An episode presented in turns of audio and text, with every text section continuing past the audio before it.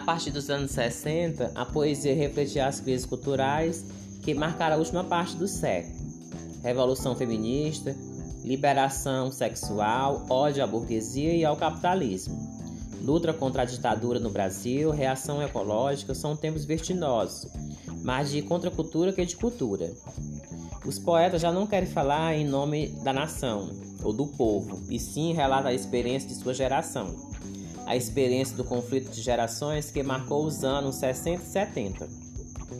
A poesia incorpora o impuro, o pequeno, o obsceno. Agora eu vou fazer a leitura do poema de Antônio Cícero, Guardar. Guardar uma coisa não é escondê-la ou trancá-la. Em cofre não se guarda coisa alguma. Em cofre perde-se a coisa vista. Guardar uma coisa é olhá-la, fitá-la, mirá-la, pode mirá-la. Isto é, iluminá-la ou ser por ela iluminado. Guardar uma coisa é vigiá-la, isto é, fazer vigia por ela, isto é, velar por ela, isto é, estar acordada por ela, isto é, estar por ela ou ser por ela. Por isso, melhor se guarda o voo de um pássaro do que um pássaro sem voos. Por isso se escreve, por isso se diz, por isso se publica, por isso se declara e declama um poema para guardá-lo. Guardar uma coisa não é escondê-la ou trancá-la.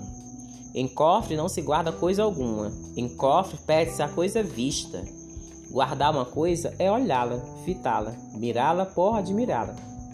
Isto é, iluminá-la ou ser por ela iluminada.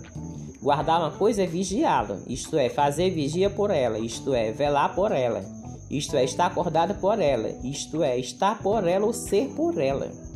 Por isso, melhor se guarda o voo de um pássaro do que um pássaro sem voos.